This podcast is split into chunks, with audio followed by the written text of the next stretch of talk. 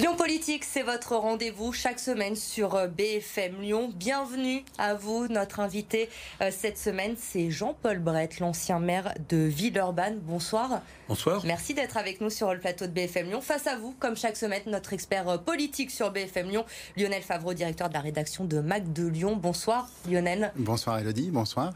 Alors, euh, Jean-Paul Brett, une petite bio pour euh, commencer, évidemment. Vous avez 74 ans, vous êtes entré au Parti Socialiste en 1973. Vous avez été député du Rhône pendant 8 ans avant de devenir le maire de Villeurbanne en 2001. L'an dernier, vous avez décidé de ne pas vous représenter et vous avez soutenu Cédric Van Stevendel, élu en juin dernier. Il a donc la lourde tâche de vous succéder dans le fauteuil de maire que vous avez occupé pendant 19 ans et dans un contexte où l'échiquier politique, on le sait, c'est quelque peu modifié euh, dans la métropole de Lyon lors des euh, dernières élections. D'où le thème principal de l'émission cette semaine. Comment le Parti socialiste peut-il exister face à la vague verte? La gauche est-elle vouée à s'unir autour des écologistes? Le Parti socialiste peut-il jouer un rôle lors des élections euh, régionales? On va évoquer ces thèmes avec vous ce soir, Jean-Paul Brett.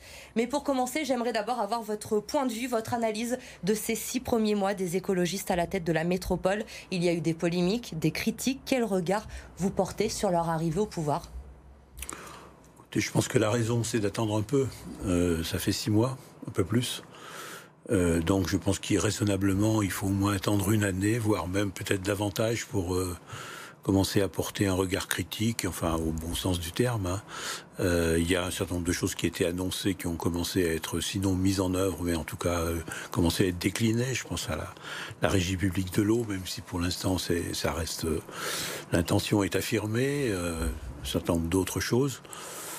Euh, je pense les, les, les, alternatives à la voiture, les pistes cyclables, tout ça. Je pense que pour l'instant, euh, c'est un peu plus facile et que les difficultés, comme on dit, euh, elles vont commencer euh, après. Mais vous avez le sentiment, à ce jour, qu'ils ont plutôt respecté le programme sur lequel ils avaient été élus? Pour l'instant, si vous voulez, on en est plutôt quand même à, à, à des déclarations d'intention qui qui débute et que le, le, programme en tant que tel, alors peut-être euh, sur les pistes cyclables, on peut considérer qu'il y en a davantage, et encore que David Kimmelfeld avait fortement forcé la cadence avant Mais est-ce que vous décelez une vision d'ensemble? Parce que certains, dans l'opposition, leur reprochent d'avoir des projets au bout à bout, mais un puzzle, mais pas vraiment encore un... Ça, je, je, je suis plus interrogatif là-dessus plus interrogatif parce que je pense, et moi je l'avais beaucoup développé pendant le dernier mandat, je pense que la métropole a, par rapport aux communes qui la composent, elle a se situer sans doute dans un modèle qui n'est pas celui d'avant, euh, de Gérard Collomb notamment. En termes de gouvernance, vous voulez dire En termes de gouvernance, en termes de prise en compte aussi euh, des, des, collectivités, donc des communes qui la composent. Euh, je pense que le risque est, euh, comme comme pour, euh, comme pour quelqu'un qui est, qui est en situation, je pense au, au président Bruno Bernard, c'est de vouloir euh, faire la grande commune et de décider, sinon de tout, mais en tout cas de. Est-ce qu'il concerte assez Parce qu'on lui reproche beaucoup d'être un peu autoritaire. Alors, c'est une première remarque que je souhaitais faire, c'est qu'aujourd'hui, alors bien sûr il y a le Covid, et donc à partir de là, on voit bien que les réunions publiques, c'est un peu plus difficile. Donc là, la situation sanitaire impose sans doute euh, un peu de mesures, mais il y a quand même eu un certain nombre d'exemples où euh, des décisions ont été prises de façon un peu jupitérienne, euh, un peu comme Macron, si l'on peut dire, à toute proportion gardée, euh, et que derrière, on, un petit exemple, le parking minute de la Pardieu est arrivé comme ça. Un jour au lendemain, on a dit il n'y en a plus. Le comité d'intérêt local de Lyon, qui est le partenaire associatif, l'a découvert. Bon, ça a un petit peu pataugé là-dessus. Hein. J'ai vu qu'après, il y a eu un peu de, de marche arrière. Donc, et comme la participation citoyenne est quand même un vrai créneau au niveau des Verts, enfin, en tout cas ils en ont beaucoup développé, on peut dire que pour l'instant on est encore sur notre fin. Voilà. Concernant la crise sanitaire, vous l'évoquiez, on est dans un contexte particulier. Les écologistes sont arrivés au pouvoir en pleine crise sanitaire. On leur reproche beaucoup leur silence, leur manque de communication parfois. Est-ce que vous considérez, vous, qu'aujourd'hui, ils sont à la hauteur de la gestion de cette crise? Oui, enfin, je ne ferai pas de critique là-dessus, disons, plutôt que de dire qu'ils sont à la hauteur.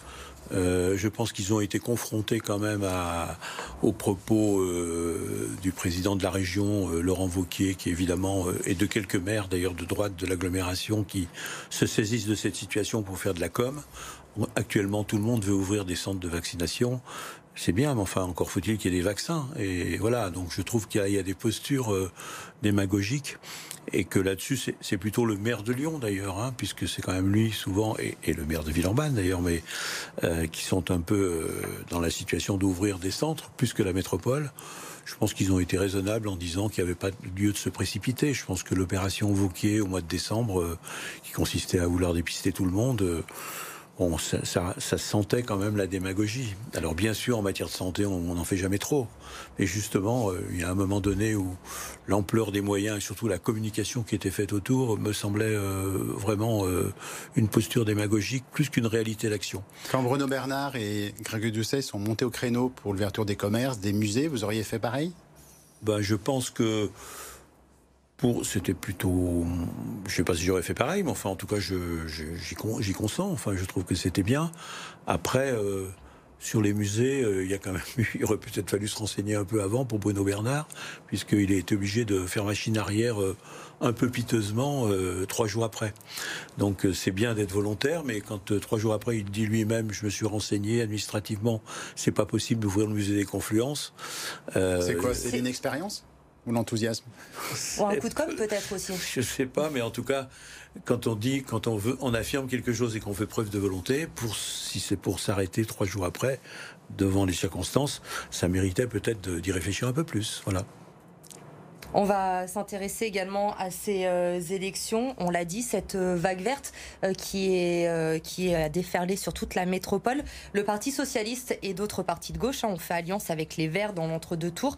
C'était inévitable cette alliance, selon vous? Vous en pensez quoi?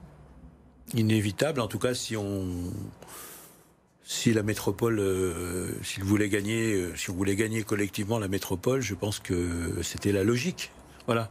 Je suis quand même satisfait qu'à Villeurbanne, euh, contrairement à d'autres villes, euh, mais mon engagement y a été pour quelque chose, euh, le, Parti socialiste, avec Cédric Van Stevendel, s'est retrouvé assez largement en tête devant les écologistes en ce qui concerne la commune. Vous ne regrettez pas le taux d'abstention qui a été très important tout de même à Villeurbanne lors de ces élections? Oui, il a été à Villeurbanne comme partout ailleurs très important. Donc on, on ne peut jamais se satisfaire d'un taux d'abstention élevé, mais en même temps, on ne peut pas dire qu'il n'y a pas eu d'élection euh, régulière parce que ce taux d'abstention a été celui-là. Voilà, donc c'est un, regret, mais pour autant, ça n'enlève rien à la légitimité démocratique de ceux qui ont été élus. Est-ce qu'aujourd'hui, euh, le PS existe vraiment ou est-ce que c'est une force d'appoint? Moi, je dirais pas le mot de force d'appoint. C'est vrai que vous avez rappelé tout à l'heure euh, mon curriculum vitae, en tout cas un historique. J'ai connu des moments où le Parti socialiste était beaucoup plus hégémonique, ou en tout cas beaucoup plus fort. Donc euh, la raison veut que on ne puisse pas faire aujourd'hui ce que l'on faisait hier, parce que les choses ont changé. Pour autant, euh, la vague verte, puisque c'est l'expression que vous avez utilisée, elle a une réalité dans la métropole et dans les métropoles. Euh, à tempérer par rapport euh, à l'abstention, bien sûr, même si euh, les élus sont légitimes. mais quand on regarde le pays tout entier, je pense que ça, c'est pas tout à fait la même chose. Et les élections qui vont arriver, et les élections régionales, et les élections présidentielles demain, font que les écologistes auraient tort sans doute de, considérer que leur hégémonie euh, métropolitaine va se transformer en une hégémonie euh, régionale et nationale. Et est-ce que vous pensez qu'à un moment donné, le PS, quelque part, a raté le coche de l'écologie, qu'en ayant un programme un peu plus approfondi, il aurait pu résister?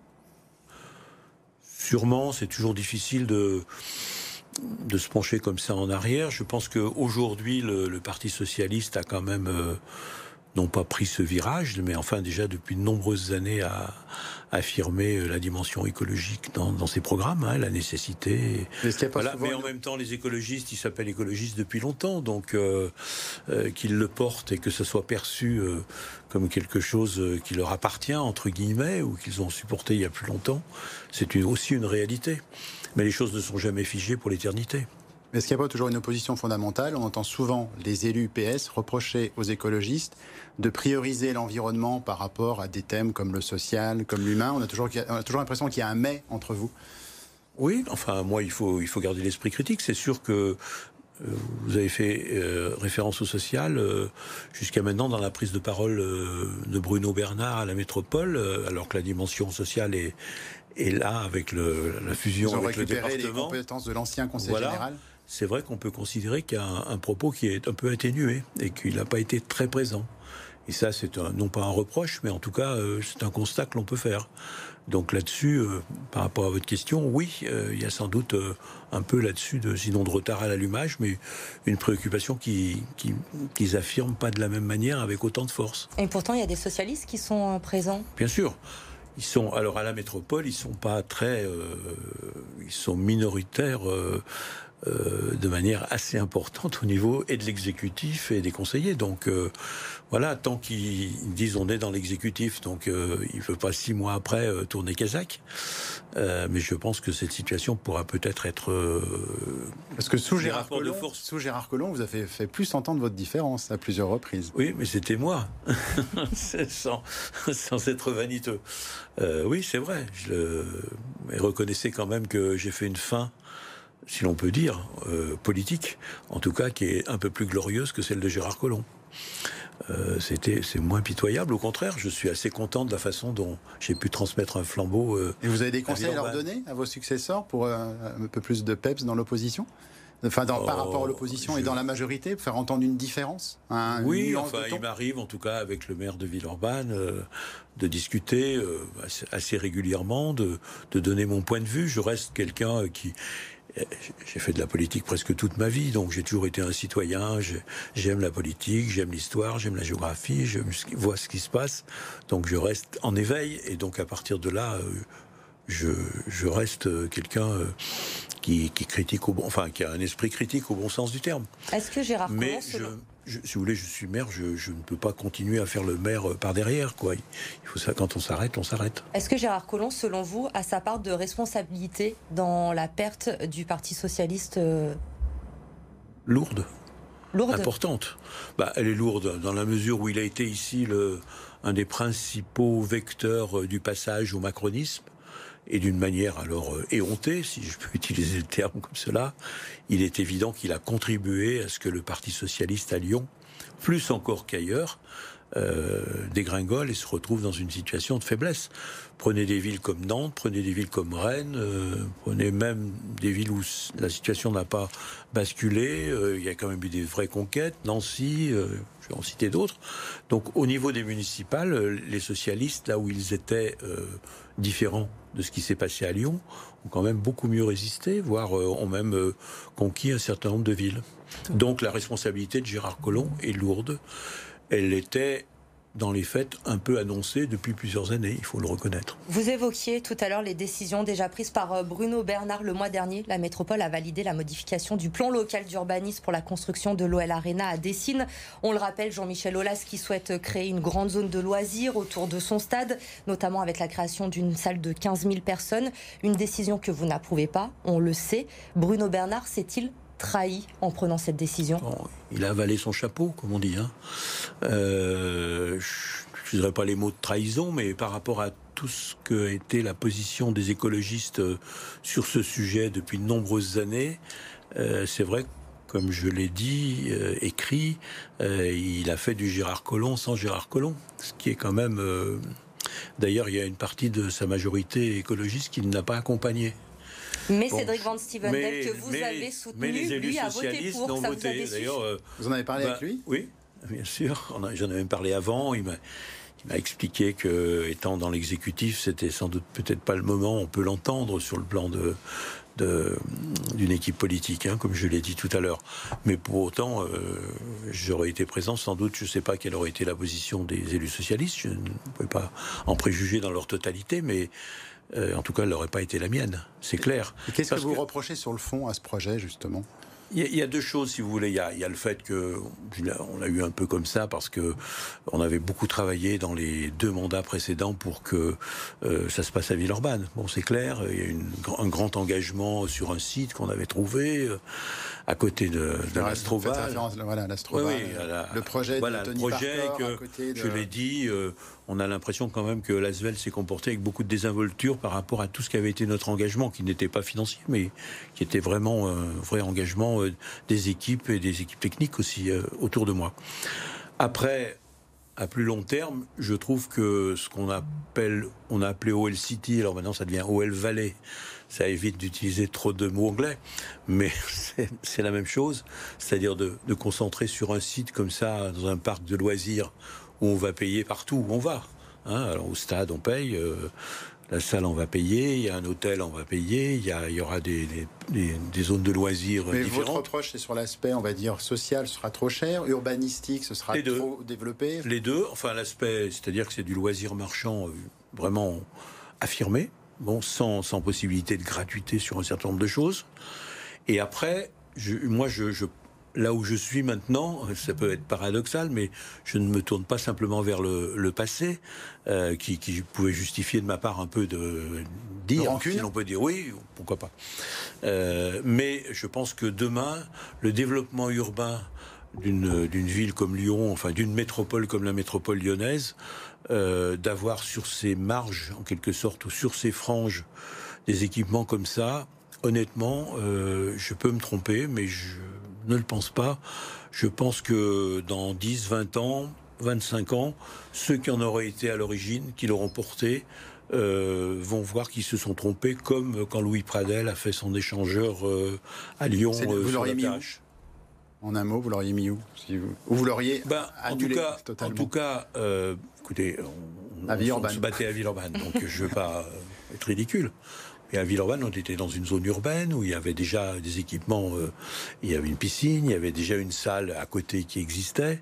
Donc c'était pas tout à fait la même chose. Mais aller comme ça euh, dans un site euh, à l'extérieur de la métropole, ou enfin sur les franges de la métropole, pour développer ce genre de projet, je, doute qu'il traverse, euh, non pas l'éternité, mais en tout cas les prochaines années.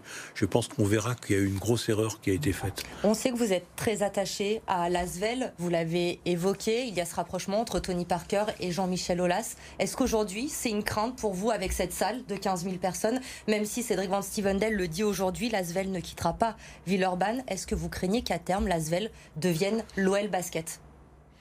Et non, Cédric Vanciel a raison en disant que d'abord l'Asvel, ils ont besoin de l'Astrobal. Et ils en auront besoin aujourd'hui, bien sûr, il n'y a pas d'autre salle. Et ils en auront besoin demain parce que pensez que tous les matchs euh, se feront à 15 000 personnes, même en Euroleague, c'est eux-mêmes le disent.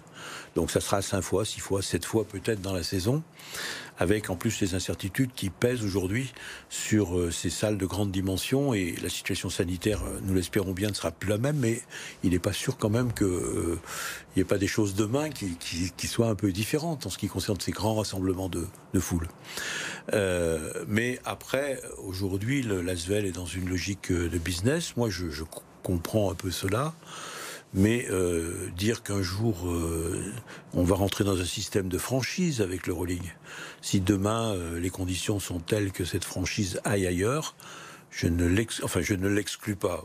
Moi, je l'exclus euh, si c'était moi qui en décidais, mais je pense qu'on peut s'attendre à ce qu'il y ait des choses qui ne soient pas les mêmes qu'aujourd'hui et qui font, euh, qui feront qu'à Villeurbanne, euh, bah oui, euh, ce qui a été une belle histoire de 70 ans, presque 80, elle puisse s'achever un jour. Voilà. En tout cas, c'est un risque qui existe, même si aujourd'hui les dirigeants de l'Asvel disent, et ils ont tout intérêt à le dire, qui reste à Villeurbanne, parce que d'abord l'Astrobal dont ils ont besoin est à Villeurbanne. Villeurbanne, justement, votre ville, vous avez été maire pendant 19 ans. On l'a dit, vous avez soutenu Cédric Van Stevendel aux dernières élections. Il a été élu. Selon vous, c'est ce qui a fait la différence, votre soutien? Justement, les Villeurbanais ont voté pour votre bilan Écoutez, je, je, je ne veux pas être prétentieux, mais euh, je pense que mon engagement à ses côtés, d'ailleurs, dans une réunion récemment, quelqu'un m'a dit c'est celui que vous avez choisi. Alors c'est pas très bien de dire ça parce qu'il a été élu lui-même, mais c'est vrai que c'était le, bon, le candidat que j'avais choisi. C'est vrai qu'il y en avait d'autres qui aspiraient, y compris dans ma propre famille politique. Donc je pense que lui le dit d'ailleurs, hein, il l'a dit, il le dirait encore. Je pense que mon engagement auprès de lui a été quand même euh, important et qu'il a largement contribué à ce qu'il soit élu et qu'il soit devant les Verts, par exemple qu'on n'ait pas à Villeurbanne comme on a eu ailleurs des verts qui passent devant. Et comment vous jugez voilà. ces six après, premiers mois justement? ah ben, avec, euh, avec Cédric Van Stevendel, euh, je n'ai pas les mêmes critiques qu'avec la métropole. Hein. Je pense qu'aujourd'hui, euh, les choses qui sont engagées le sont de, la, de meilleure façon. Après, il y a sans doute des façons que moi je ne ferai pas tout à fait de la même manière, mais cela reste. c'est dans, les projets quand vous dites pas tout à fait. Non, non, mais pour l'instant, ça reste peu de choses. Voilà. Simplement, on a chacun nos, personnalités et voilà. Donc, euh, dans, le secteur culturel, par exemple, il m'est amené de, euh, j'ai été amené à dire un certain nombre de choses euh, parce que c'était aussi un secteur que je connaissais bien. Donc, je reste vigilant, voilà. Mais pour l'instant, je je n'ai pas de critique à formuler. Vous avez fait référence à la défaite de Gérard Collomb. Est-ce que ça, la leçon pour vous, c'est qu'il faut éviter le combat de trop en politique? Ah oui, je pense, oui. Parce que même si moi j'avais été candidat, encore, je ne veux pas faire d'immodeste, mais euh, j'aurais quand même été à mon quatrième mandat, donc autant les électeurs ont pu apprécier ma démarche de m'arrêter et de soutenir quelqu'un. Euh, j'aurais sans doute pas été dans la même situation euh, si c'était reparti pour un quatrième. Donc je crois qu'il faut effectivement, à un moment donné, savoir s'arrêter. Mais en politique, il y a quand même beaucoup de gens qui ne savent pas s'arrêter. Et comme j'avais su arrêter le cumul des mandats en 2001, euh, je suis assez fier et, j'éprouve une, oui, euh, gratification, de la fierté d'avoir eu ce comportement-là. Une question d'une téléspectatrice à présent pour vous d'une ville urbanaise, Jean-Paul Brett. Chaque semaine, euh, les téléspectateurs peuvent vous interpeller directement dans cette émission. C'est Bénédicte qui vous a écrit aujourd'hui. Quel bilan faites-vous de l'insécurité grandissante à Villeurbanne sous votre mandat? Les riverains n'en peuvent plus, dit-elle. Oui, après, euh, ce constat, on, le fait euh, dans toutes les villes, hein, où si vous voyez bien l'actualité, que ce soit à Bron, que ce soit à Rieux, que ce soit à Lyon d'ailleurs, on a évidemment une situation en matière de sécurité qui n'est pas la même, qui a été grandement affectée aussi par le, les points de deal, par euh, cette espèce de, de montée du trafic de drogue qui est là, qui crée de l'insécurité mais qui crée souvent des, sentiments qu'on peut partager de la part des gens, de, voir des gens qui, de constater qu'il y a des gens qui dealent en toute impunité et que c'est difficile. Donc, je ne serais pas tout à fait d'accord en disant qu'il y a eu une insécurité grandissante. Euh, mais en tout cas, je pense qu'il y a aujourd'hui euh, des, il à s'adapter à cette situation, augmenter la police municipale comme euh, le fait Cédric Van Stevendel, mais il n'y a pas non plus de remède miracle. Et, ces situations-là ne se règlent pas d'un coup de baguette magique. Moi, j'avais été, euh, nous avions courageusement au niveau de Villeurbanne, je pense, euh, engagé un, débat sur le cannabis, où d'ailleurs les Villeurbanais, dans leur majorité, pensaient que la solution pouvait être dans la légalisation, parce que c'est une façon de justement. Mais c'est votre position sur le fond, en résumé? Sur le fond, oui. Sur le fond, oui. Euh, parce que aujourd'hui, euh, euh, les dealers, parce que parce que la police ne peut pas répondre à cela. Et comme disait un, de mes adjoints, mais comme je l'ai dit aussi, c'est vider la mer avec une petite cuillère et que la répression, que les amendes, tout ça, le constat, c'est qu'il n'y a pas de les, solutions qui ont été jusqu'à maintenant, enfin les, les mesures de répression ne règle rien. Et, un certain nombre de maires de droite, d'ailleurs j'ai eu un débat récemment euh, euh, avec le public Sénat, enfin en tout cas avec une télé, dans une télé nationale, euh, des maires de, droite, je crois que c'est Arnaud Robinet à Reims, d'autres dans d'autres régions de France partagent ce point de vue. Mais c'est vrai qu'aujourd'hui la classe politique est encore un peu, elle est en retard je pense, sur l'opinion publique, sur la façon de procéder. Dernier thème de cette émission, Jean-Paul Brett, avec vous, 2021, nouvelle année électorale avec les régionales. On le sait, elle devrait avoir lieu en juin normalement. Le Parti socialiste doit-il partir seul ou faire alliance avec les écologistes dès le premier tour? Je pense qu'il vaut mieux faire alliance et si c'est possible de le faire dès le premier tour. Avec Najat Vallaud-Belkacem en tête de liste? Après, évidemment, quand on fait alliance dès le premier tour, euh, on avait proposé, enfin Cédric Van Sivendel a proposé à Béatrice Vessillier, euh, aux écologistes, de faire alliance aussi dès le premier tour. Najat Vallaud-Belkacem, ce serait la candidate idéale selon vous pour ces élections Je ne sais pas, idéale en tout cas pour moi, euh, je pense que ce serait un bon choix. Même si elle a perdu à Villeurbanne. Même si elle a perdu à Villeurbanne, après vous savez, à Villeurbanne, euh, aux législatives qui ont suivi l'élection de Macron comme je dis, vous mettiez un sac de pommes de terre, il était élu. Hein.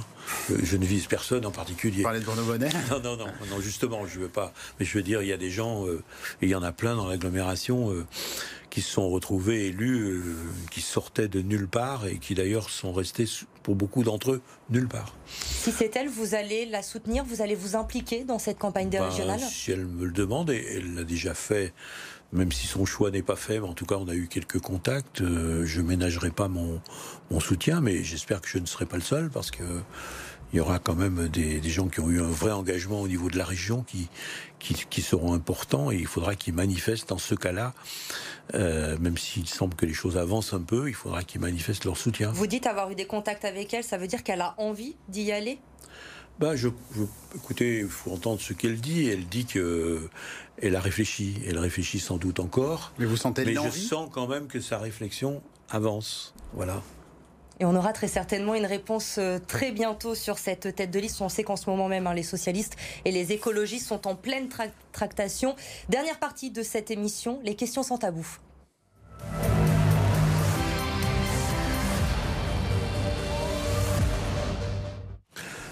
Vous avez passé 19 ans, on l'a dit, dans le fauteuil de maire de Villeurbanne. Quelle est la première chose, Jean-Paul Brett, que vous avez faite après avoir laissé ce fauteuil à Cédric Van Stevendel?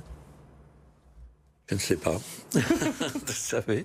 Euh, en tout cas, j'ai pris quand même quelques vacances parce que j'avais été amené à faire euh, trois mois supplémentaires du fait de la situation sanitaire. Ça s'est arrêté au mois de juillet. Donc, comme je l'ai dit souvent, euh, pendant les premiers mois, j'avais l'impression d'être en vacances puisque c'était quand même souvent une période où je m'arrêtais au mois d'août. En tout cas, là, c'était un petit peu plus tôt. Donc euh, voilà, j'ai j'avais un passé euh, d'universitaire qui a été écourté du fait de- des fonctions politiques que j'ai eues, qui était de biologiste végétal. Donc je euh, j'ai repris un peu ça. euh, Est-ce que vous allez écrire vos mémoires, comme Gérard Collomb veut écrire les siennes, nous a-t-il annoncé la semaine dernière? Euh, Oui, non, on n'a plus Ah, beaucoup de a temps. plus- Écoutez, j'ai envie sans doute d'écrire un certain nombre de choses sur euh, Villeurbanne, sur cette ville, et sur euh, les années euh, pendant lesquelles j'ai été en situation de re- première responsabilité. Merci beaucoup, Jean-Paul Brett, d'avoir répondu à nos questions. Merci, Lionel. on se vous. retrouve Bonsoir. la semaine prochaine pour un nouveau numéro de Lyon Politique. L'info se poursuit sur BFM Lyon.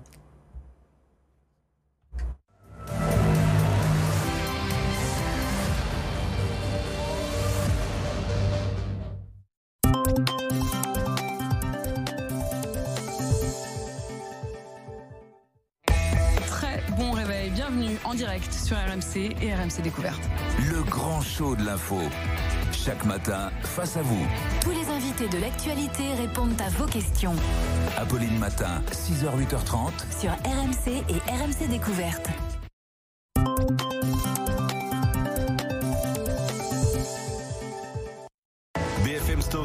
Chaque soir, 17h, les histoires de l'actualité. Bonsoir à tous, c'est parti pour BFM Story. Avec des invités, témoins et acteurs. Où est-ce qu'il est dangereux d'aller? Olivier Truchot vous raconte et décrypte les grands événements de la journée. Est-ce qu'il y aura un nouveau tour de vie cette semaine? Les histoires, les stories du jour. Donc il n'y aura jamais de reconfinement général. C'est dans BFM Story, 17h-19h sur BFM TV.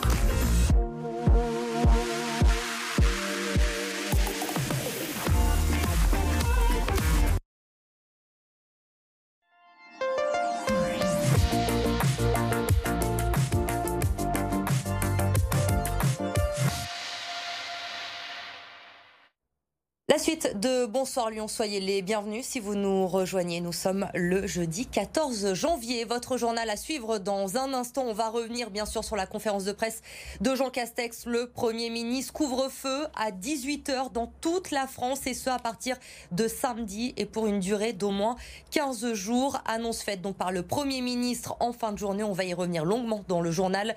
Mais d'abord, un point sur vos conditions météo avec Kevin Flory. La météo vous est présentée par MBWay, l'école de management qui fait la différence. Rejoignez-nous sur www.mbway.com.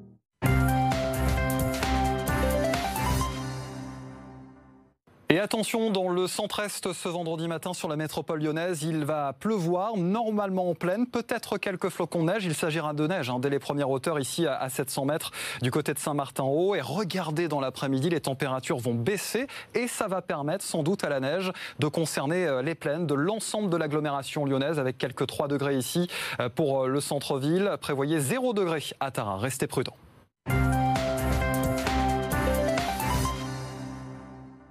C'était la météo avec MBWay, l'école de management qui fait la différence. Rejoignez-nous sur www.mbway.com. À la une de l'actualité, ça y est, c'est terminé le couvre-feu à 20h à partir de samedi, couvre-feu à 18h pour l'ensemble du territoire. Décision prise par le gouvernement donc pour contrer la propagation du virus. Couvre-feu à 18h pour au moins 15 jours, annonce faite par Jean Castex. Aujourd'hui, en revanche, pas de fermeture des établissements scolaires pour le moment. Protocole sanitaire renforcé en revanche dans les cantines et suspension des activités sportives scolaires et extrascolaires en intérieur. On vous explique tout en début de journal. Les premières injections ont eu lieu au Palais des Sports de Gerland. Depuis ce matin, il accueille un centre de vaccination en plus du centre de dépistage déjà installé. Et dès demain, les personnes âgées de plus de 75 ans pourront elles aussi avoir accès au vaccin en ayant pris un rendez-vous avant. Qui pour représenter le Parti socialiste au régional à quelques mois des élections Aucune décision n'a été prise. Le nom de Najat Vallaud-Belkacem revient avec insistance. L'ancienne ministre de l'Éducation nationale pourrait bien conduire une liste d'union de la gauche avec les écologistes.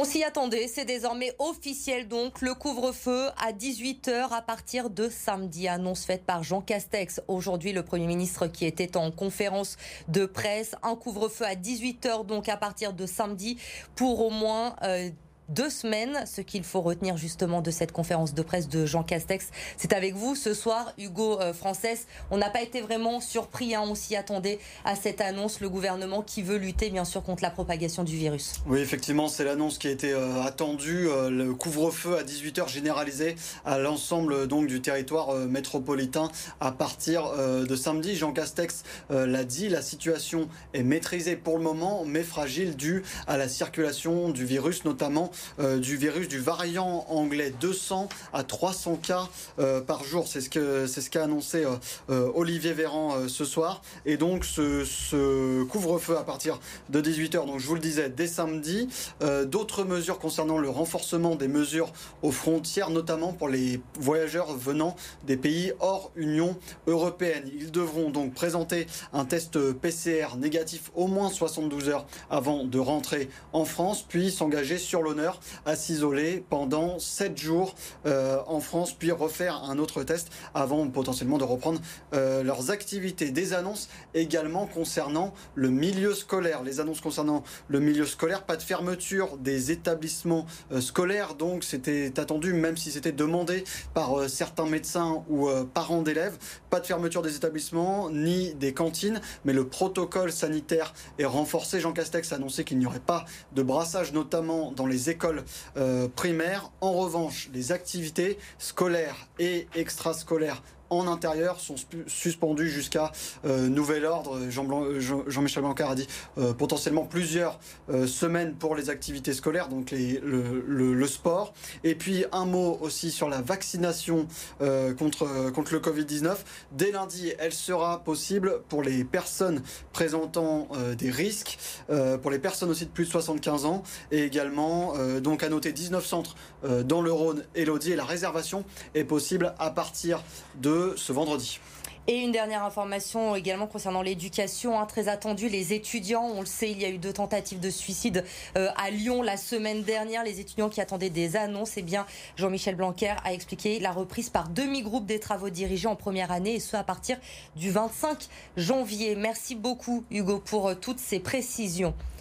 La campagne de vaccination également depuis ce matin. Un nouveau centre est dédié à la vaccination à Lyon. Il s'agit du Palais des Sports de Gerland. Déjà centre de dépistage depuis euh, plusieurs semaines. L'objectif, c'est de pouvoir vacciner au moins 400 personnes par jour. Et sachez également euh, que d'ici le 25 janvier prochain, dans le département du Rhône, au total, 18 centres de vaccination seront ouverts. Reportage donc au Palais des Sports de Gerland aujourd'hui pour cette première journée de vaccination avec De l'arbre.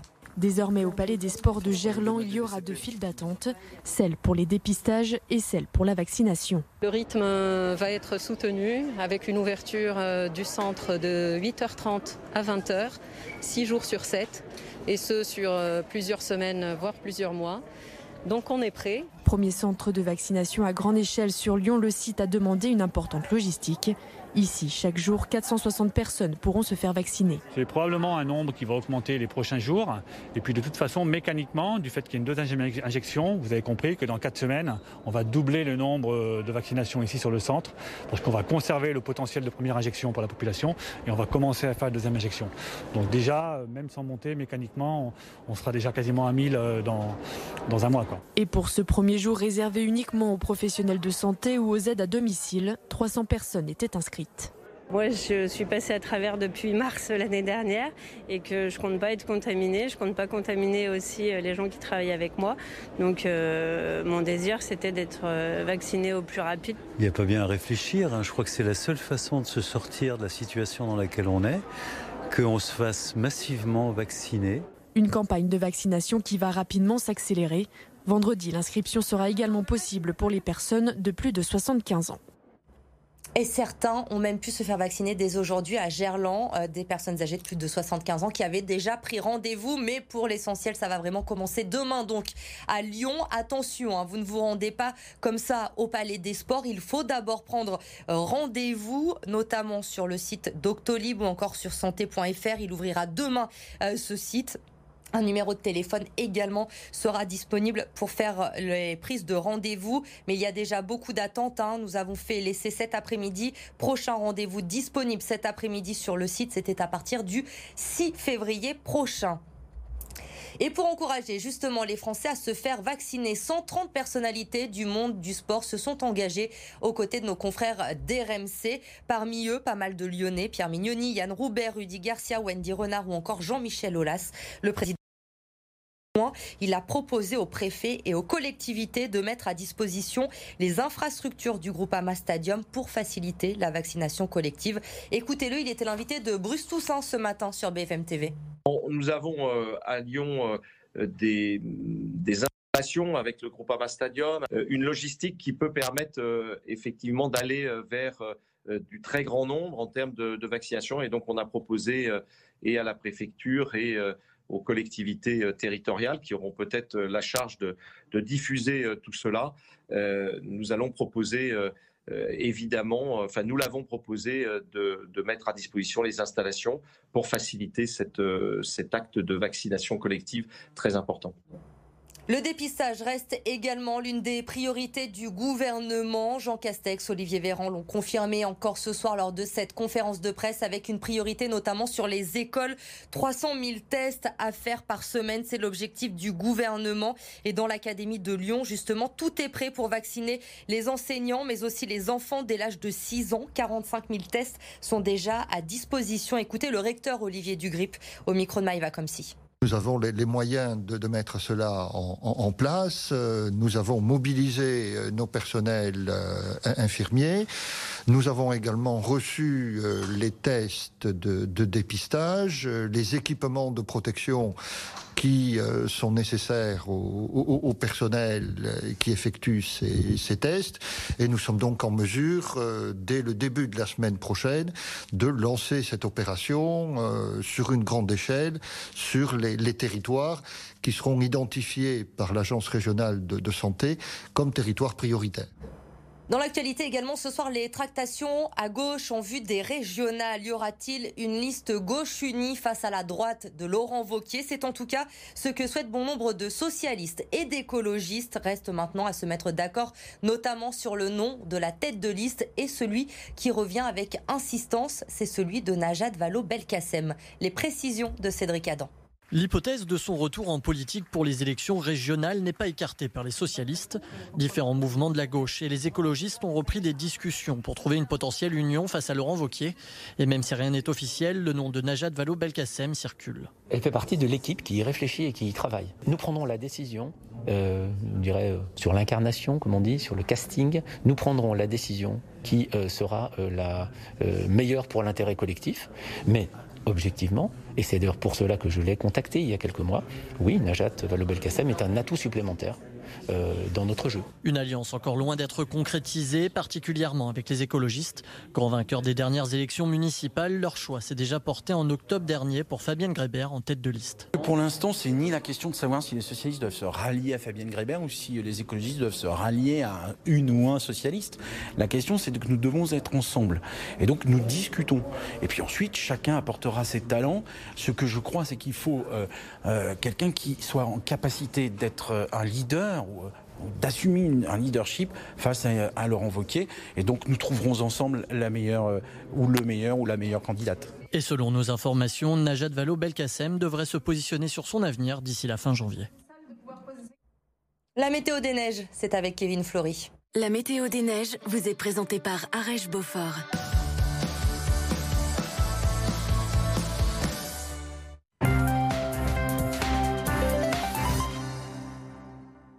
Attention aux chutes de neige hein, pour ce vendredi matin euh, sur les massifs, euh, notamment euh, sur les Alpes du Nord. Regardez, on va zoomer ici en direction des Alpes du Nord où il est déjà tombé plusieurs dizaines de centimètres ces derniers jours. Val Thorens avec 1,30 m. Attention au risque d'avalanche très élevé. Il est déconseillé d'ailleurs de se rendre dans les massifs pour cette journée de vendredi. Un petit peu plus au sud, des éclaircies quand même, mais là aussi un risque d'avalanche, notamment sur la partie est des Alpes avec tout de même 80 cm de neige. Et oui, déjà tombé ces derniers jours.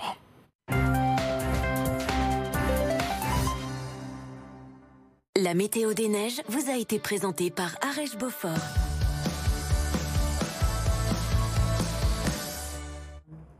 Restez avec nous, on se retrouve dans un instant avec notre invité ce soir, Yann Roubert, le président du Loup. Il s'engage aux côtés de 130 personnalités du monde du sport pour la vaccination. Il nous explique pourquoi dans un instant. À tout de suite.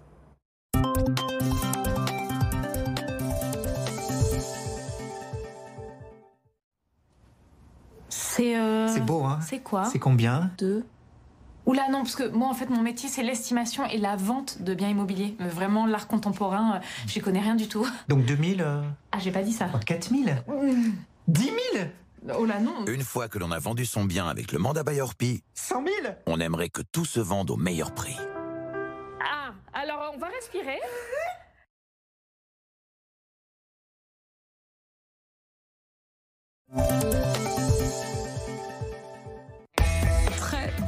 Bienvenue en direct sur RMC et RMC Découverte. Le grand show de l'info.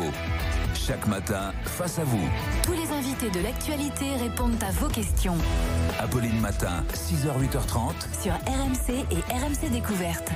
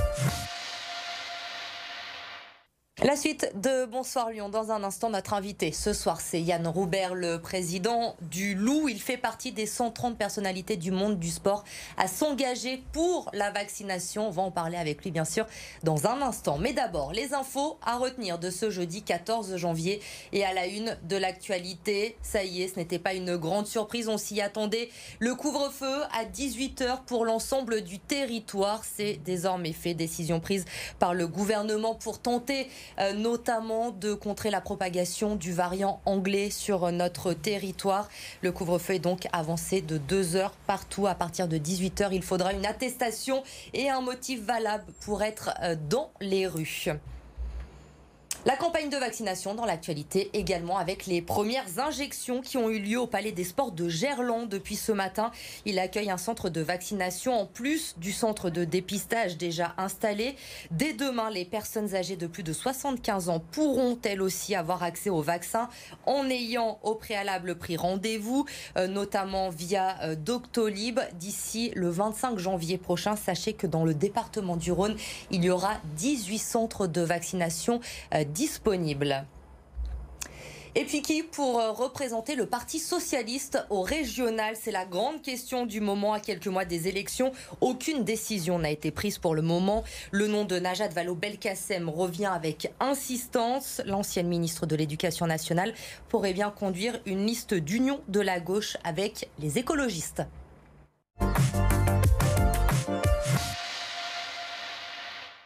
Notre invité ce soir, c'est le président du Loup. Bonsoir Yann Robert. Bonsoir. Merci d'être avec nous sur euh, le plateau de, de, BFM Lyon.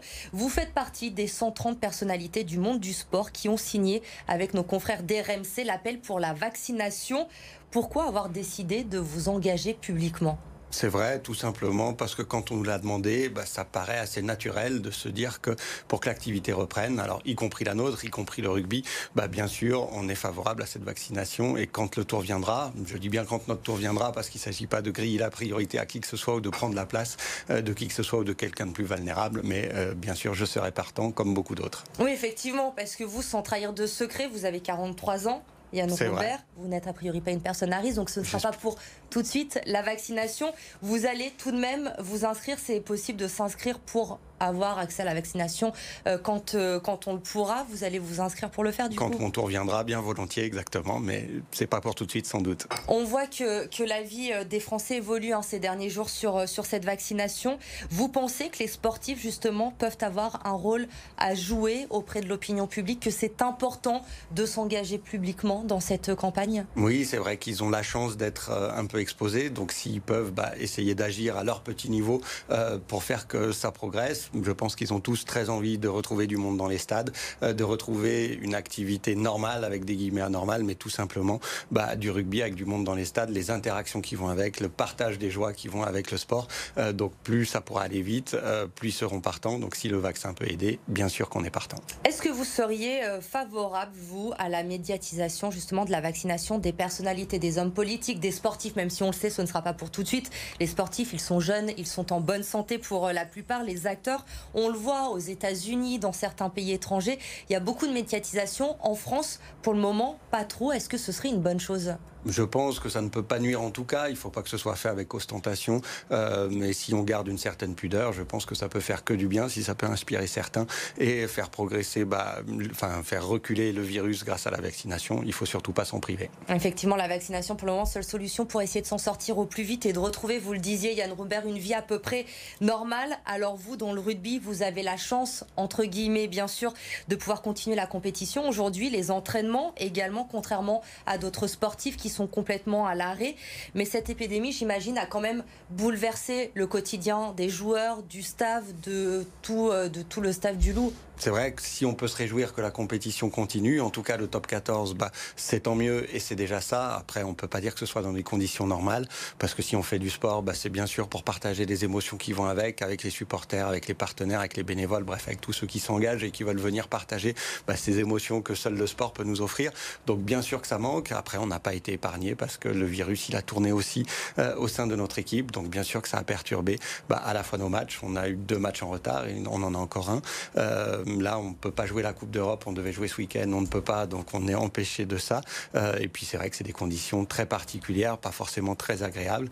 quoi qu'il en soit, on n'a pas le droit de se plaindre parce qu'au moins ça continue dans des conditions bizarres, certes, mais au moins ça continue. On va revenir dans un instant sur la Coupe d'Europe justement, mais d'abord sur le quotidien justement des joueurs. Vous le disiez, vous n'avez pas été épargné au loup comme beaucoup de clubs hein, de, top 14, on va pas se mentir.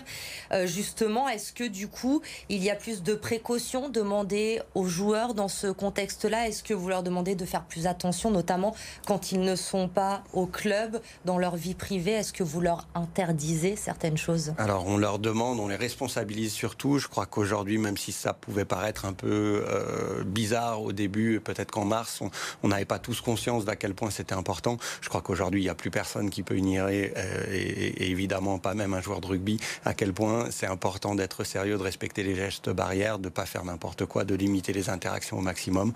Des choses qui, qui sont même presque antisociales parce qu'on leur demande de ne pas aller voir les supporters, de ne pas fêter euh, autant qu'ils le voudraient des essais. Ça, c'est évidemment bah, à l'encontre de tout ce qu'on voudrait faire. Mais je crois qu'aujourd'hui, tout le monde l'a bien compris. Ils le respectent, donc on leur demande bien sûr, mais il n'y a même plus besoin de le demander parce que je crois que c'est rentré dans les mœurs. La Coupe d'Europe, vous le disiez, Yann Roubert euh, suspendu, en décision prise euh, la semaine dernière. Il n'y aura pas les deux matchs qui étaient prévus, notamment au mois de janvier. On le rappelle hein, que les joueurs, notamment de, Bayonne, ont été infectés lors d'un match contre euh, Leicester, hein, avec beaucoup de contamination. Quelles sont les options aujourd'hui, justement, pour la Coupe d'Europe? Est-ce que, selon vous, elle va pouvoir quand même se jouer, se terminer sous une autre forme, peut-être? Il va falloir changer la forme parce que malheureusement, bah, avec le Covid, on en parlait, on n'a pas de week-end disponible pour reporter les deux journées qui sont suspendues, donc on ne pourra pas refaire. Euh, donc il va falloir trouver un nouveau format euh, pour pouvoir la terminer. Sur les quatre dates qui restent, qui étaient prévues pour des quarts de finale aller-retour, une demi-finale, une finale, donc ça fait quatre dates. Il nous reste quatre dates pour essayer de trouver une formule. Le plus probable et peut-être le plus logique, ça serait de faire des huitièmes de finale, puis des quarts de finale sur un match sec, demi-finale, finale, pour qu'il y ait quand même un champion d'Europe, impliquer ces équipes. Donc il y aura quand même un beau champion d'Europe, même si les conditions sont pas exactement celles auxquelles on pensait en début de saison. Mais aujourd'hui, l'objectif, c'est vraiment de tout faire pour quand même qu'il y ait euh, la fin de cette Coupe d'Europe. Oui, si on fait du sport, c'est pour qu'il y ait ces matchs, c'est pour qu'il y ait un champion, c'est pour qu'il y ait un titre qui soit décerné à la fin. Donc on va tout faire pour, en espérant les prochaines dates qui sont prévues, c'est les deux premiers week-ends d'avril. Euh, ça nous laisse quelques mois, euh, en espérant que d'ici là, ça aille un peu mieux. Est-ce que vous avez aujourd'hui des perspectives concernant le top 14 et notamment le retour du public dans les stades? Vous l'évoquiez, c'est terrible hein, pour tout le monde, pour les supporters en premier, pour les joueurs aussi qui jouent dans des stades vides depuis des mois. Et on sait aussi à quel point la billetterie est importante hein, pour le rugby. Vous avez des perspectives, des espoirs aujourd'hui? Pas vraiment des espoirs beaucoup, des perspectives euh, peu, des certitudes encore moins. Euh, je crois que personne en a à l'heure actuelle, pas même le Premier ministre qui va parler à 18h et qui nous dira comment ça se passe. Je crois que personne ne peut préjuger de ce que sera la situation dans un mois, dans deux mois, dans trois mois. Donc ça joue à huis clos. Euh, c'est vrai qu'on se manque avec nos supporters. Hein. On disait que c'était compliqué pour les joueurs, bien sûr, mais on se met à leur place, ça l'est encore plus bah, pour tous ceux qu'on laisse à la porte, bien malgré nous, de notre stade. donc on on espère évidemment pouvoir continuer à jouer et puis le plus vite possible euh, pouvoir bah, rouvrir les portes des stades, sans doute avec une jauge partielle mais proportionnelle à la capacité de notre stade. Donc le Matmut Stadium de Gerland, il est grand, il est prêt et on espère qu'il sera ouvert parce que Dieu sait si c'est triste de le voir, de le voir aussi vide. Aujourd'hui, à l'heure actuelle, il n'y a aucune discussion avec euh, Roxana Maracineanu, par exemple, sur, sur ce sujet. On sait que nos voisins testent certaines choses, notamment pour le monde de la culture. En Espagne, il y a eu des essais de, de concerts avec des normes bien précises, des choses à faire. Est-ce qu'aujourd'hui, on en sait un petit peu plus? Le rugby, le foot, ça se joue en extérieur. Vous disiez les stades sont grands. Est-ce qu'il y aurait une possibilité de faire des expérimentations, peut-être avec le masque, pour que le public revienne un petit peu plus vite? On aimerait, on sera partant. Je pense qu'on a montré, notamment en début de saison, qu'on savait bah, respecter des protocoles, organiser des différenciations de flux pour que personne ne se croise, pour limiter au maximum les interactions et les risques euh, de diffusion du virus.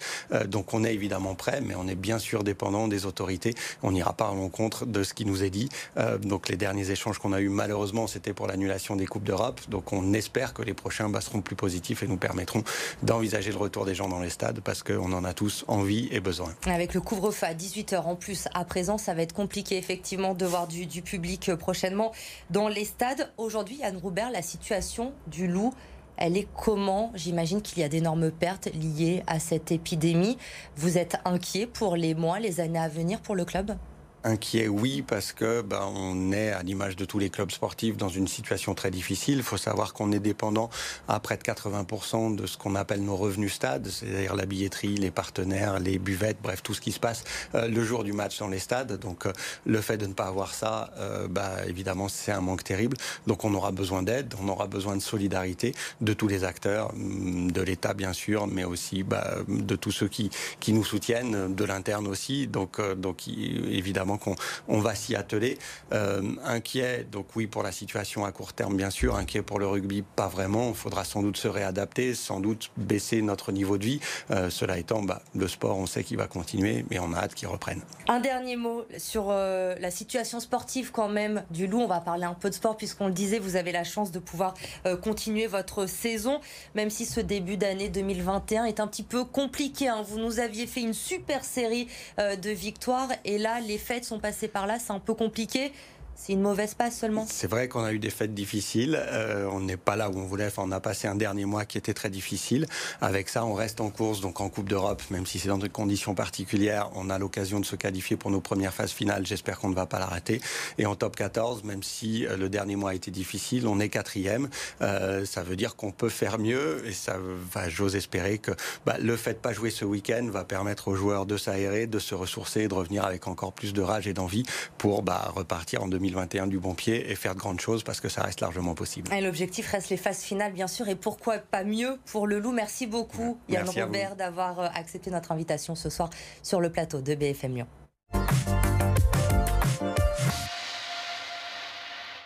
La météo, c'est avec Kevin Flory. La météo vous est présentée par MBWay, l'école de management qui fait la différence. Rejoignez-nous sur www.mbway.com.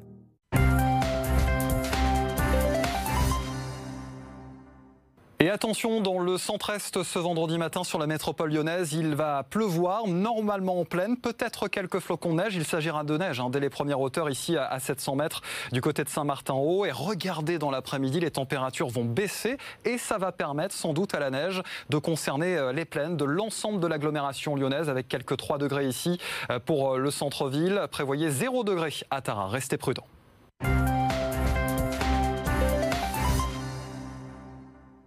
C'était la météo avec MBWay, l'école de management qui fait la différence. Rejoignez-nous sur www.mbway.com.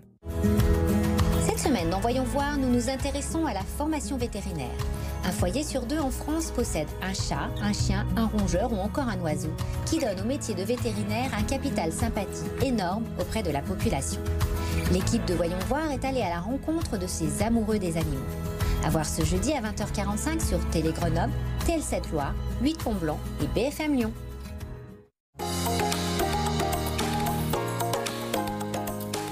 Voyons voir avec la région Auvergne-Rhône-Alpes.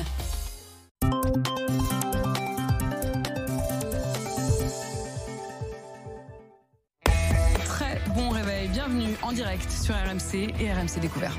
Le grand show de l'info chaque matin face à vous. Tous les invités de l'actualité répondent à vos questions. Apolline Matin, 6h, 8h30. Sur RMC et RMC Découverte. L'équipe du meilleur des réveils est heureuse. Pour 2021, RFM vous offre 100 000 euros. Écoutez RFM. 230, 231 et 232. Super. Ben oui, mais moi j'ai pensé à vous tout de suite.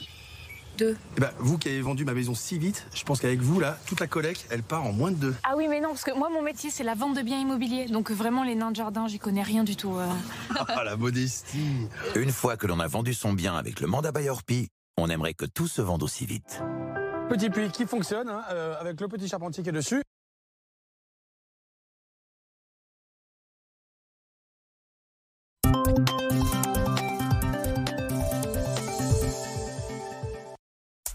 Édition, la première matinale d'info de France. Merci d'être avec nous et bon réveil. Tout savoir, tout comprendre. Chaque matin dès 6h en direct sur BFM TV. Est-ce qu'il y a désormais un consensus scientifique? Christophe Delay, Adeline François et leurs chroniqueurs. Il n'y aura pas d'impôt nouveau. Ces cercueils datent de 2500 ans. Météo, vie quotidienne, reportage exclusif. Réveillez-vous avec l'info. Première édition du lundi au vendredi 6h 8h30 sur BFM TV.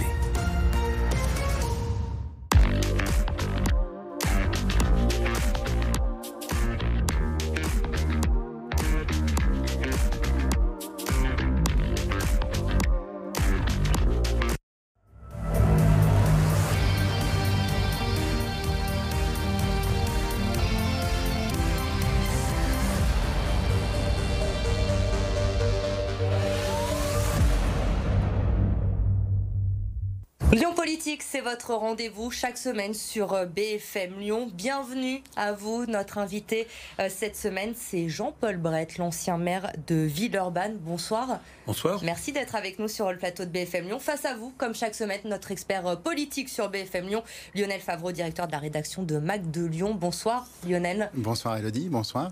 Alors euh, Jean-Paul Brett, une petite bio pour euh, commencer, évidemment. Vous avez 74 ans, vous êtes entré au Parti Socialiste en 1973, vous avez été député du Rhône pendant 8 ans avant de devenir le maire de Villeurbanne en 2001. L'an dernier, vous avez décidé de ne pas vous représenter et vous avez soutenu Cédric Van Stevendel, élu en juin dernier.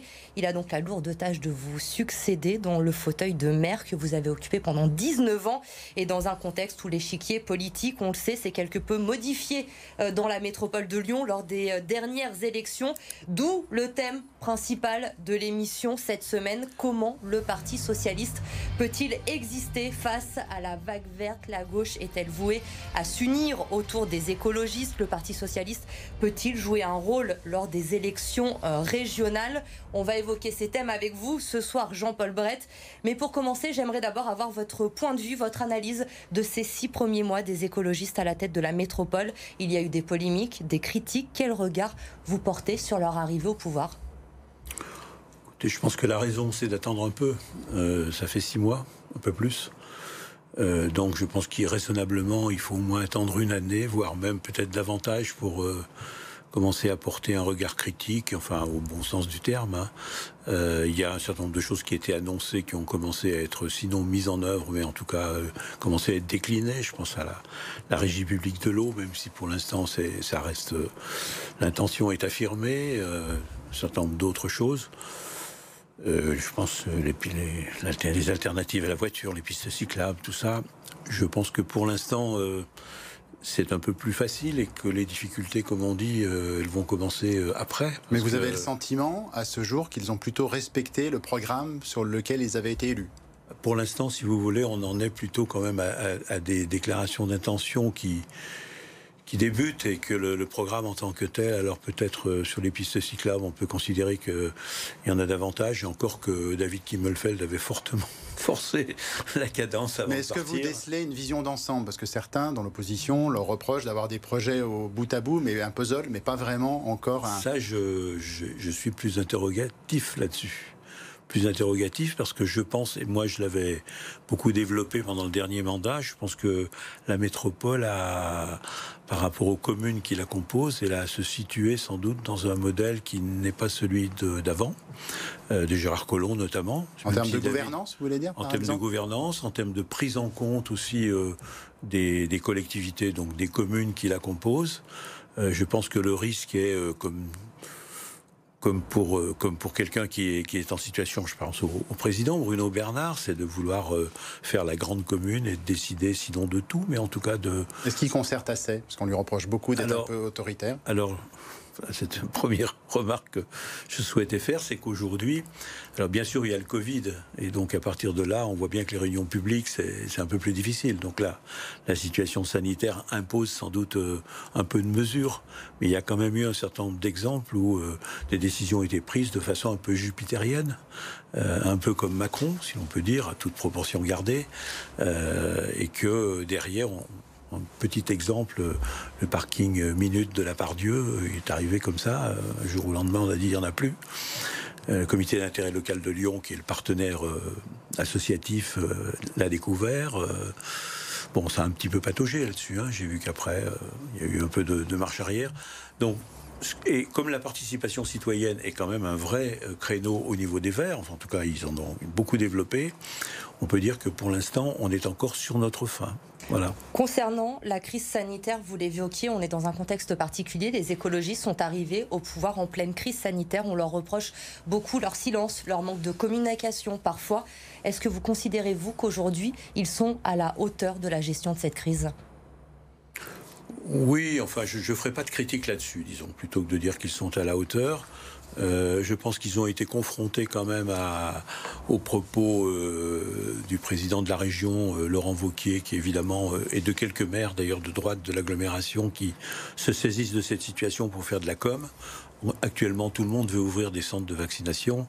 C'est bien, mais enfin, encore faut-il qu'il y ait des vaccins. Et voilà, donc je trouve qu'il y, a des postures euh, démagogiques et que là-dessus, c'est plutôt le maire de Lyon d'ailleurs, hein, puisque c'est quand même lui souvent, et, le maire de Villeurbanne d'ailleurs, mais euh, qui sont un peu euh, dans la situation d'ouvrir des centres, plus que la métropole. Je pense qu'ils ont été raisonnables en disant qu'il n'y avait pas lieu de se précipiter. Je pense que l'opération Vauquier au mois de décembre, qui consistait à vouloir dépister tout le monde, Bon, ça, ça, sentait quand même la démagogie. Alors bien sûr, en matière de santé, on n'en fait jamais trop. Mais justement, euh, il y a un moment donné où l'ampleur des moyens et surtout la communication qui était faite autour me semblait euh, vraiment euh, une posture démagogique plus qu'une réalité d'action. Quand Bruno Bernard et Grégory Doucet sont montés au créneau pour l'ouverture des commerces, des musées, vous auriez fait pareil? Ben, Je pense que c'était plutôt, je sais pas si j'aurais fait pareil, mais enfin, en tout cas, j'y consens. Enfin, je trouve que c'était bien. Après, euh, sur les musées, euh, il y a quand même il aurait peut-être fallu se renseigner un peu avant pour Bruno Bernard, puisqu'il a été obligé de faire machine arrière euh, un peu piteusement trois jours après. Donc c'est bien d'être volontaire, mais quand trois jours après il dit lui-même, je me suis renseigné administrativement, c'est pas possible d'ouvrir le musée des Confluences. c'est quoi C'est une expérience? Ou l'enthousiasme Ou un coup de com' peut-être aussi Je ne sais pas, mais en tout cas, quand on dit, quand on veut, on affirme quelque chose et qu'on fait preuve de volonté, pour, si c'est pour s'arrêter trois jours après, devant les circonstances, ça méritait peut-être d'y réfléchir un peu plus. Voilà. On va s'intéresser également à ces euh, élections. On l'a dit, cette euh, vague verte euh, qui est qui est déferlée sur toute la métropole. Le Parti socialiste et d'autres partis de gauche hein, ont fait alliance avec les Verts dans l'entre-deux tours. C'était inévitable cette alliance, selon vous. Vous en pensez quoi? Inévitable, en tout cas, si on voulait gagner collectivement la métropole, je pense que c'était la logique. Voilà. Je suis quand même satisfait qu'à Villeurbanne, euh, contrairement à d'autres villes, euh, mais mon engagement y a été pour quelque chose, euh, le, Parti socialiste, avec Cédric Van Stevendal, s'est retrouvé assez largement en tête devant les écologistes en ce qui concerne la commune.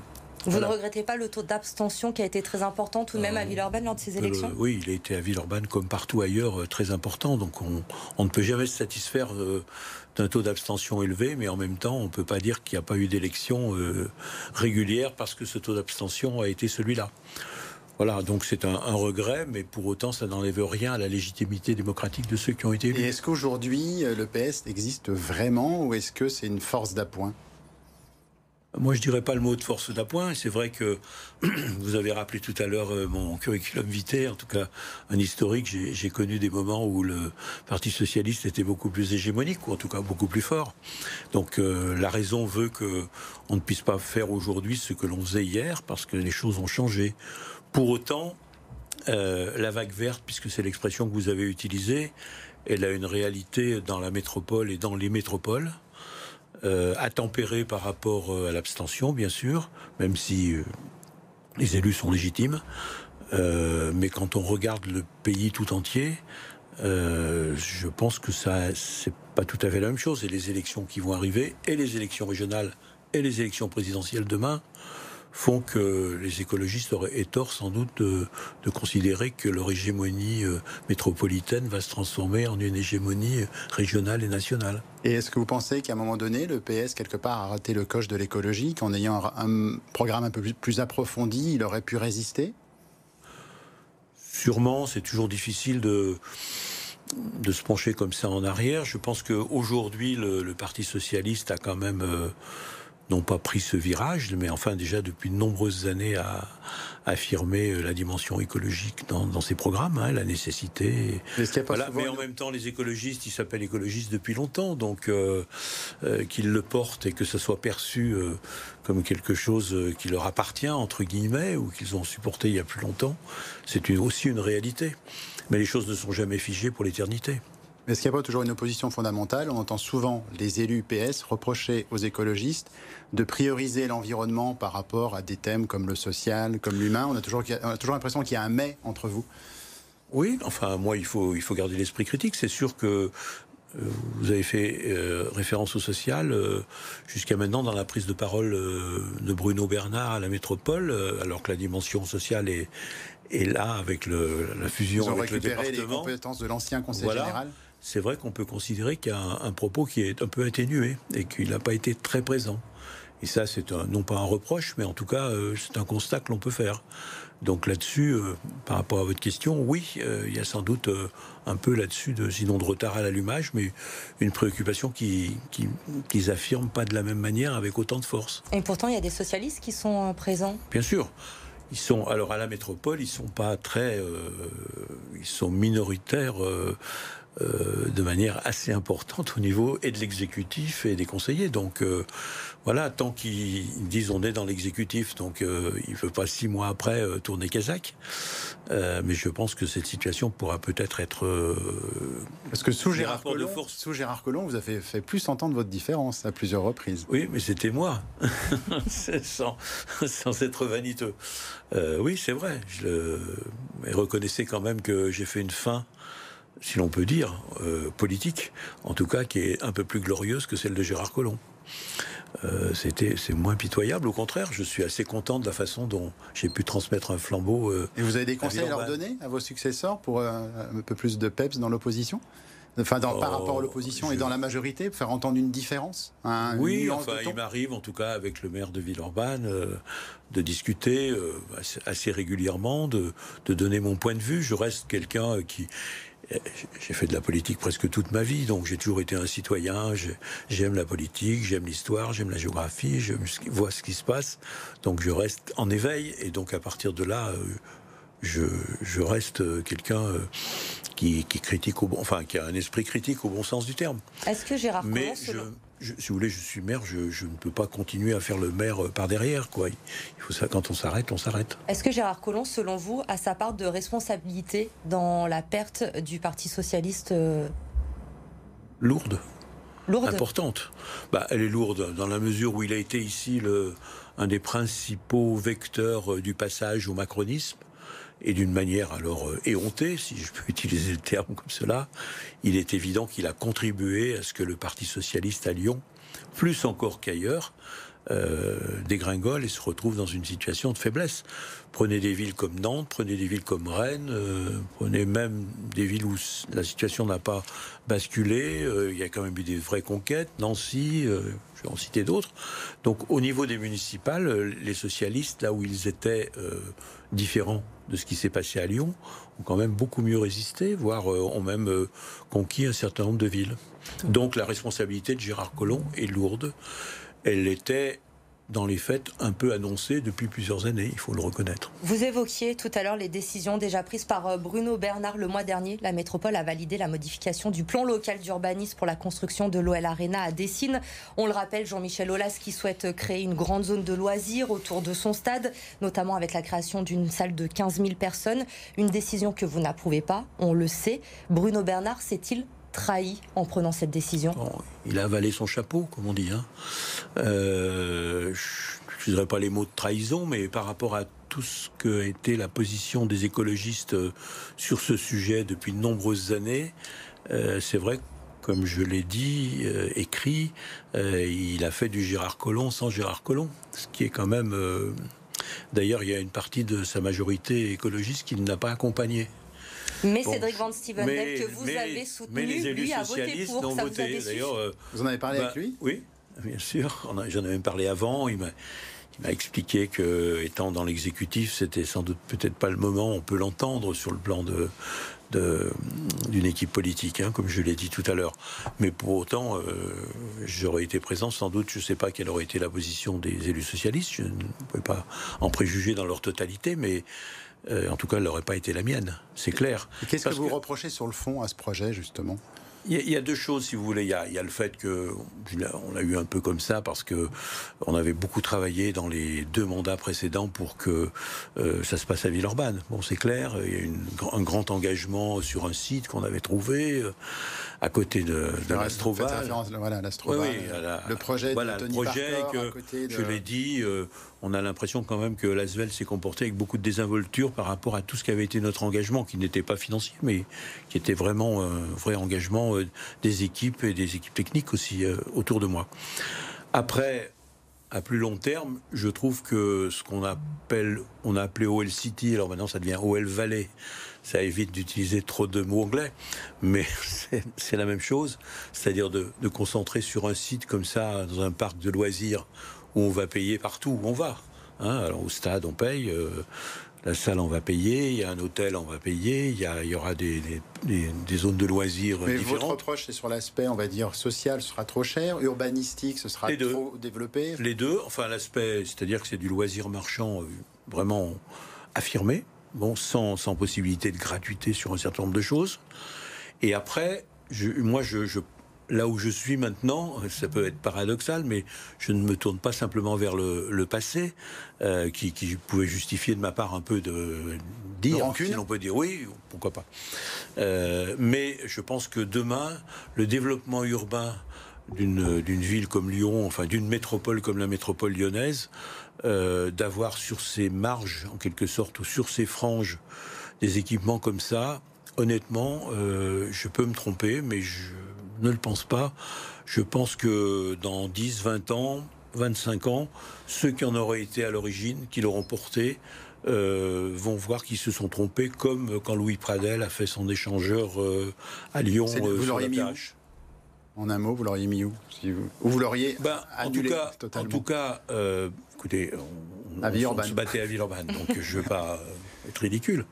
Et à Villeurbanne, on était dans une zone urbaine où il y avait déjà des équipements, euh, il y avait une piscine, il y avait déjà une salle à côté qui existait, donc c'était pas tout à fait la même chose. Mais aller comme ça euh, dans un site euh, à l'extérieur de la métropole, ou enfin sur les franges de la métropole, pour développer ce genre de projet, je, je doute qu'il traverse, euh, non pas l'éternité, mais en tout cas les prochaines années.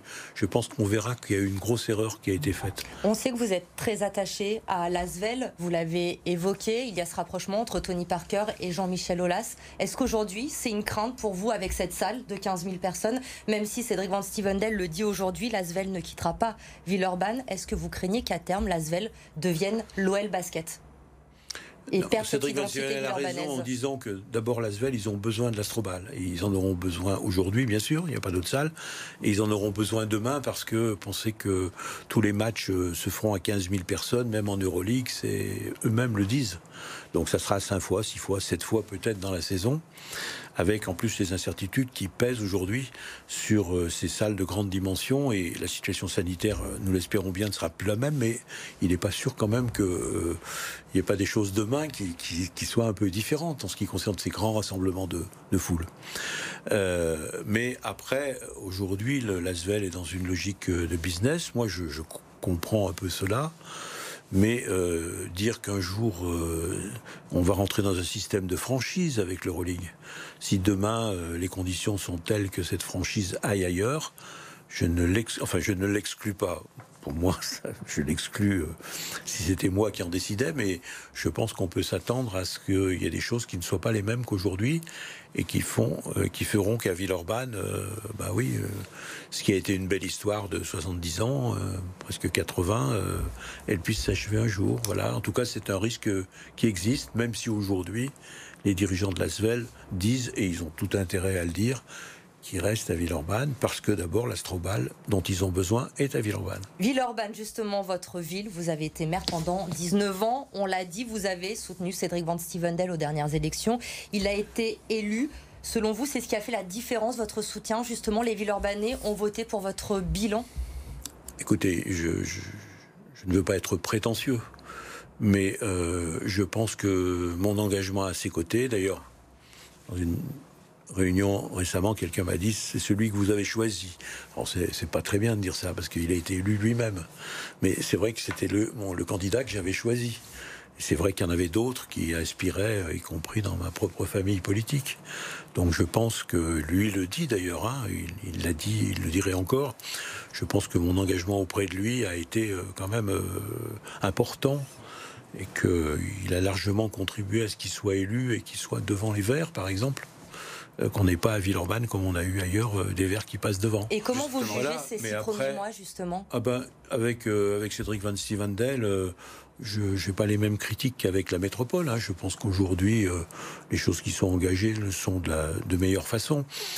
Après, il y a sans doute des façons que moi je ne ferai pas tout à fait de la même manière, mais cela reste. euh, C'est dans, Dans la- dans les projets, quand vous dites pas Pour tout à fait. Non, non, mais pour l'instant, euh, ça reste euh, peu de choses. Voilà. Simplement, on a chacun nos, nos personnalités et voilà. Donc, euh, je dans, dans le secteur culturel, par exemple, il m'est amené de, j'ai été amené à dire un certain nombre de choses parce que c'était aussi un secteur que je connaissais bien. Donc, je reste vigilant, euh, voilà. Mais pour l'instant, euh, je, je n'ai, pas de critique à formuler. Vous avez fait Voilà, référence à la défaite de Gérard Collomb. Est-ce que ça- la leçon pour vous, c'est qu'il faut éviter le combat de trop en politique? Ah oui, je pense, oui. Parce que même si moi j'avais été candidat, là encore, je veux pas faire l'immodeste, mais euh, j'aurais quand même été à mon quatrième mandat, donc autant les électeurs ont pu apprécier ma démarche de m'arrêter et de soutenir quelqu'un. Euh, J'aurais sans doute pas été dans la même situation euh, si c'était reparti pour un quatrième. Donc je crois qu'il faut effectivement, à un moment donné, savoir s'arrêter. Mais en politique, il y a quand même beaucoup de gens qui ne savent pas s'arrêter. Et comme j'avais su arrêter le cumul des mandats en 2001, euh, je suis assez fier et, et j'éprouve une oui, euh, gratification, de la fierté d'avoir eu ce comportement-là. Une question d'une téléspectatrice à présent pour vous d'une ville urbanaise, Jean-Paul Brett. Chaque semaine, euh, les téléspectateurs peuvent vous interpeller directement dans cette émission. C'est Bénédicte qui vous a écrit aujourd'hui. Quel bilan faites-vous de l'insécurité grandissante à Villeurbanne sous votre mandat? Les riverains n'en peuvent plus, dit-elle.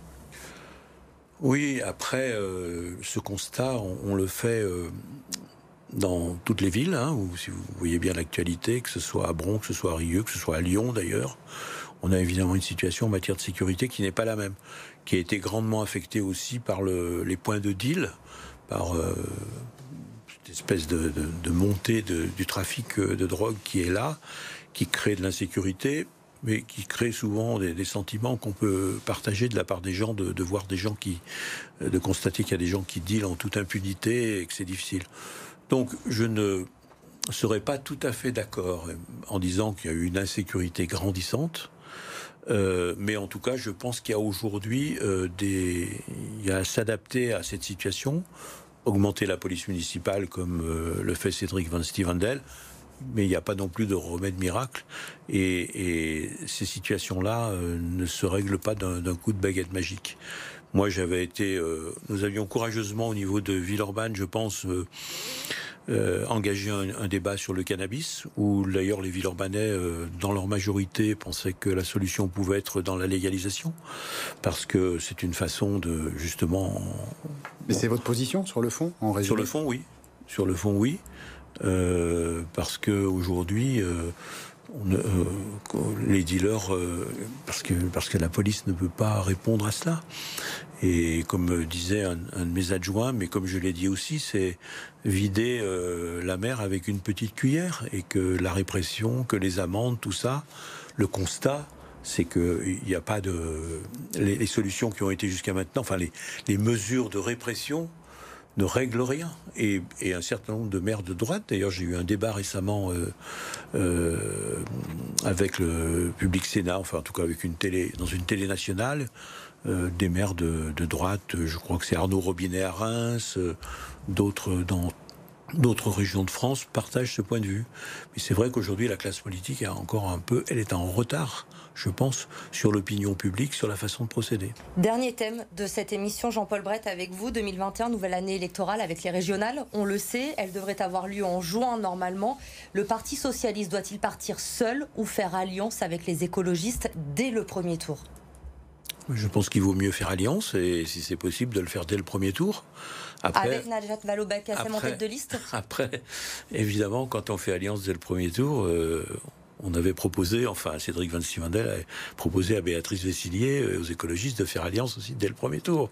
Najat Vallaud-Belkacem, ce serait la candidate idéale selon vous pour ces Je ne sais élections pas, idéal, en tout cas pour moi, euh, je pense que ce serait un bon choix. Si c'est elle, vous allez la soutenir, vous allez vous impliquer dans cette campagne des Ben, régionales si elle me le demande, et elle l'a déjà fait même si son choix n'est pas fait, mais en tout cas, on a eu quelques contacts. Euh, je ménagerai pas mon, mon soutien, mais j'espère que je ne serai pas le seul parce que il y aura quand même des, des, gens qui ont eu un vrai engagement au niveau de la région qui, qui, qui seront importants et il faudra qu'ils manifestent dans ce cas-là, euh, même s'il semble que les choses avancent un peu, il faudra qu'ils manifestent leur soutien. Vous dites avoir eu des contacts avec elle, ça veut dire qu'elle a envie d'y aller?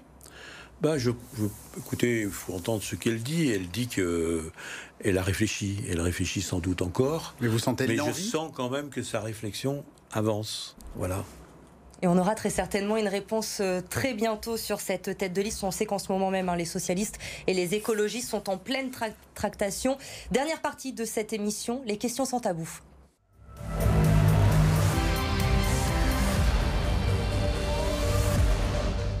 Vous avez passé 19 ans, on l'a dit, dans le fauteuil de maire de Villeurbanne. Quelle est la première chose, Jean-Paul Brett, que vous avez faite après avoir laissé ce fauteuil à Cédric Van Stevendel?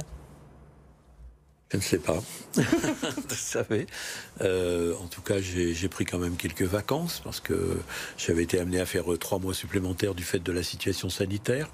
Ça s'est arrêté au mois de juillet. Donc, comme je l'ai dit souvent, euh, pendant les premiers mois, j'avais l'impression d'être en vacances puisque c'était quand même souvent une période où je, je m'arrêtais au mois d'août. En tout cas, là, c'était un petit peu plus tôt.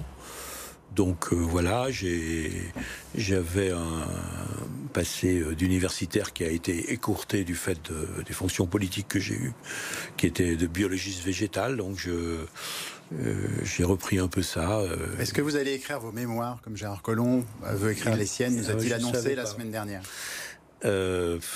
Oui, non, on a vu Ah, beaucoup de temps.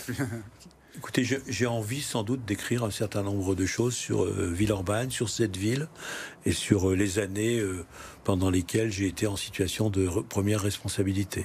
Merci beaucoup, Jean-Paul Brett, d'avoir répondu à nos questions. Merci. Merci Lionel, à on se vous. retrouve Bonsoir. la semaine prochaine pour un nouveau numéro de Lyon Politique. L'info se poursuit sur BFM Lyon.